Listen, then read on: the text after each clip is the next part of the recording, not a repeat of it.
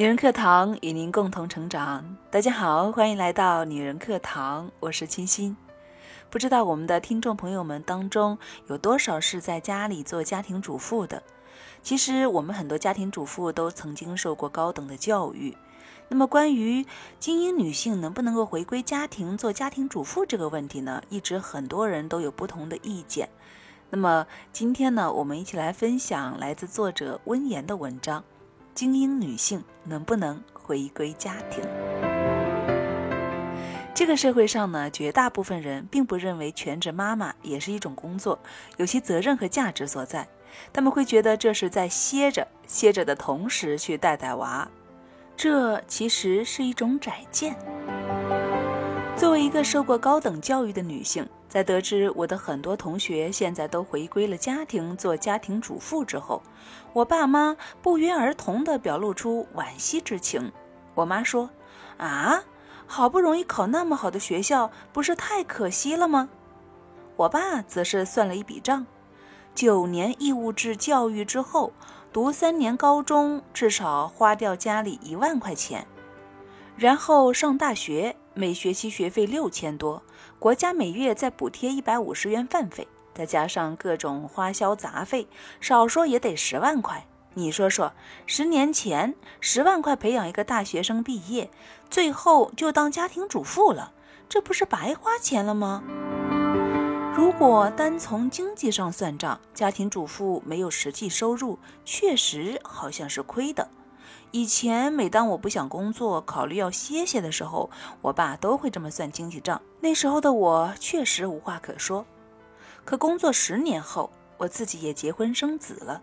再看看那些工作的在家全职的朋友们的状态，对于女生受过高等教育之后要不要做家庭主妇，反倒觉得经济原理在此不适用了。我完全理解父母那一代对家庭主妇的担忧，在上一代，家庭主妇其实是一种无奈的选择，不能就业，无法就业，被迫下岗或者根本没有选择的机会。而我们这一代呢，大部分的家庭主妇其实是自由选择的结果。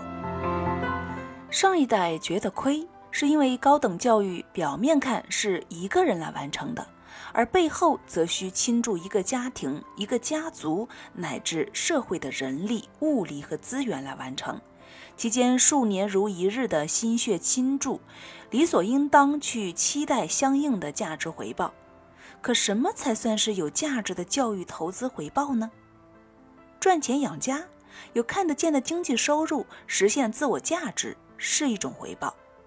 而如果自己心甘情愿地选择了回归家庭，而不是为了周全他人的牺牲，最终创造了家庭的幸福和和谐，这种回报应该更宝贵吧？《哈佛谈判学》一书里讲了这么一个故事。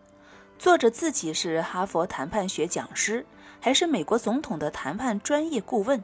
她母亲是领先于她那个时代的女性先锋。在女性普遍不工作的年代，她母亲常常因为自己上班而让丈夫去接孩子，而备受其他主妇们的排挤。讽刺的是，这样一个以工作为重的时代女性先锋，却偏偏生了一群个性不同的孩子。作者的大姐先后于普林斯顿和康奈尔顶尖名校接受教育，结果却在结婚生子后甘愿成为一名家庭主妇。这件事情让母亲大为光火，她简直不敢相信自己的女儿在拿过获得了富布奈特奖学金后，居然选择待在家里看孩子。于是，只要有机会，他就大肆批评、责备大女儿，浪费了社会资源，丧失了发挥自己潜能的机会。作者的大姐一面默默承受着母亲的批评，一面继续做她认为正确的事情，当一个充实、为家人带来快乐的主妇。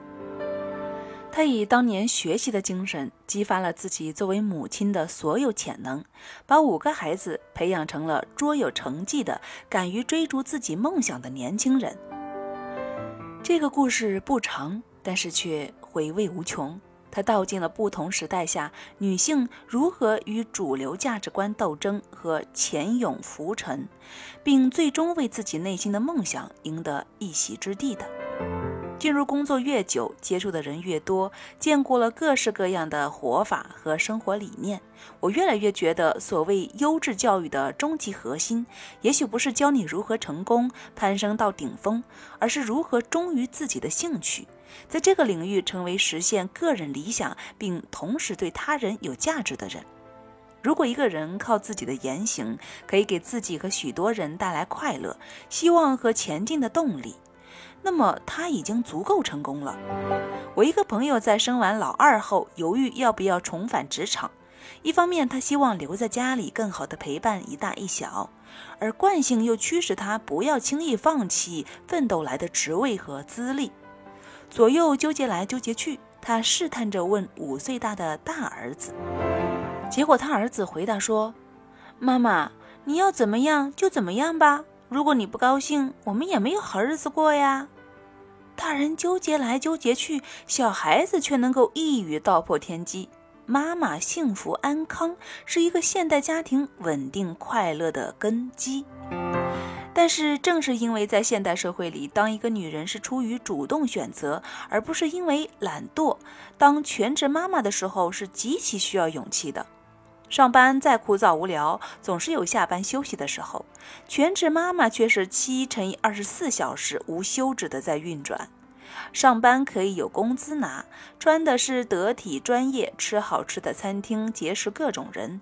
全职妈妈几乎是在单打独斗，吃穿全在自己，可社交的人非常有限，还要管家里要钱花。这个社会上的绝大部分人并不会认为全职妈妈也是一种工作，有其责任和价值所在。他们会觉得这是在歇着，歇着的同时去带带娃。我在生孩子之前呢，一直纠结要不要在产假后回到职场。实际情况是，产假一结束，再怎么舍不得离开宝宝，我还是决定按时回去上班。因为全职妈妈真的不是那么容易的事情，除了爱心、耐心外，家庭生活的技巧、经验和专业自信心也是同样重要的。有个邻居妈妈，我一直觉得她超级能干，不但每天自己全天候带娃，还把家庭打理得井井有条。因为孩子父亲中过风，所以在饮食起居上还需要颇多注意，家务操作上自然是更加复杂和繁琐。结果有天真正的去他家做客，才发现之前那些还只是冰山一角。他不仅养了娃，照顾了一大家子，还在阳台种菜种花，收养了一只狗、一只鹦鹉、一缸鱼。他家的厨房里有亲手腌的老家特色泡菜，冰箱里还冻着 DIY 的酸奶冰棍。这件事情给我的震动特别大。在外界看来，她无非就是一个普通的家庭妇女。他带出来的孩子就是一个普普通通的孩子，并无特殊之处。但是对于身处在家庭中的孩子和孩子父亲以及他自己而言，这就是幸福和美满的人生啊！还有一些已经主妇多年的朋友们，在社交媒体时代，更是在不断的刷新自我的认知，建立健身社群。组织健身打卡，分享哺育早产儿的经验，定期做免费的微信分享课。他们不断地颠覆着关于家庭主妇行之影单、无聊枯燥的形象。思维敏锐，视野宽广，总在不断地冒出新的创意、新的点子。一个精英女友从职场退下来做全职家庭主妇，也是做得非常成功，因为她把在职场练到了的坚韧和专注。豁达与变通都用在了自己的家中。有时我甚至想，如果我能够偷学到他本领的百分之十，去统筹生活中的大事小情，不断的学习与成长，那么自然应该能够进退自如于职场与家庭之间，游刃有余，成竹在胸，把人生节奏牢牢掌控在自己的手中。有人问台湾清华大学教授彭明辉。对于那些曾经有人生抱负与梦想的全职妈妈，该如何面对没有收入、没有专业表现的角色呢？彭明辉是这样回答的：人生最值得追求的有二者，一是加深、加宽、加厚自己对人性高贵面的了解；二是让世界因为自己的存在而变得更加美好。从这两个角度看，选择全职妈妈的角色跟选择上班没有两样。同样都需要留时间去增长自己的人生智慧和心灵的深度，同样都有机会造福别人。而对于全职妈妈最大的挑战，其实在于人必须尽早学会靠自己对自己的了解去肯定自己，靠自己内在的成长去肯定自己。所以，做全职妈妈不必老与牺牲、奉献这些词挂钩。那些全职待在家里的，客观上确实成全了孩子和家人，但主观上也要尽量的多成全自己。有一年的哈佛毕业典礼演讲里面提到大学的作用，认为大学就是普通的知识传递之外，提供一种人文教育，而人文教育的主旨是教会我们要自觉的生活，赋予我们寻找和定义所做之事的内在意义的能力，学习沉淀，交流思考，再沉淀。越多的教育赋予我们的，应该是对于目标的思考、开展行动的执行力、发现事物的意义、从容把握自己的生活以及做出选择的能力。在大学的时候，因为教授推荐，我曾经读过一本小说，叫做《教授的女儿》，里面有句话记不清原文，但印象深刻：家庭是一个社会的细胞。当我们觉得追求社会幸福是一个庞大命题时，不妨转而去实现个人的家庭幸福，因为在这个机体里，每一个细胞都愉悦幸福了，整个社会才能够得到幸福。家庭主妇是一种身份，也是一种阶段的状态，它不是女人的宿命和归宿，也不用将此一时就当做一辈子。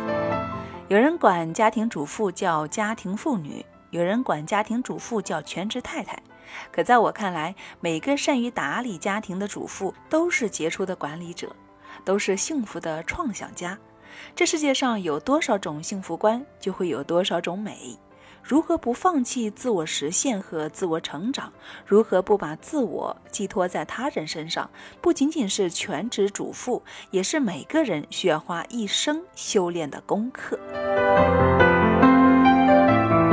好了，亲爱的朋友们，本期节目就分享到这里了。感谢作者温言给我们那些作为家庭主妇的姐妹们正了言。谁说我们在家里带孩子不是一种工作？谁又说我们带孩子不是一种自我价值的实现呢？亲爱的，你是一位家庭主妇吗？从现在开始，不要再管别人怎么说了，让我们当一个快乐的全职家庭妇女吧。我们一样可以很精彩。我们的工作甚至更有意义、更有价值，不是吗？这里是女人课堂，我是清新，欢迎关注我们的微信公众号“女人课堂”，你也可以搜索 FM 一三三二找到我们。这里有一个闺蜜大家庭，有闺蜜群、创业群、妈妈群。最近呢，我们还在筹备一个我们女人的全方位学习的大课堂，到时欢迎大家一起来跟我们共同学习、共同成长哦。好了，本期就是这样，让我们明天再见吧。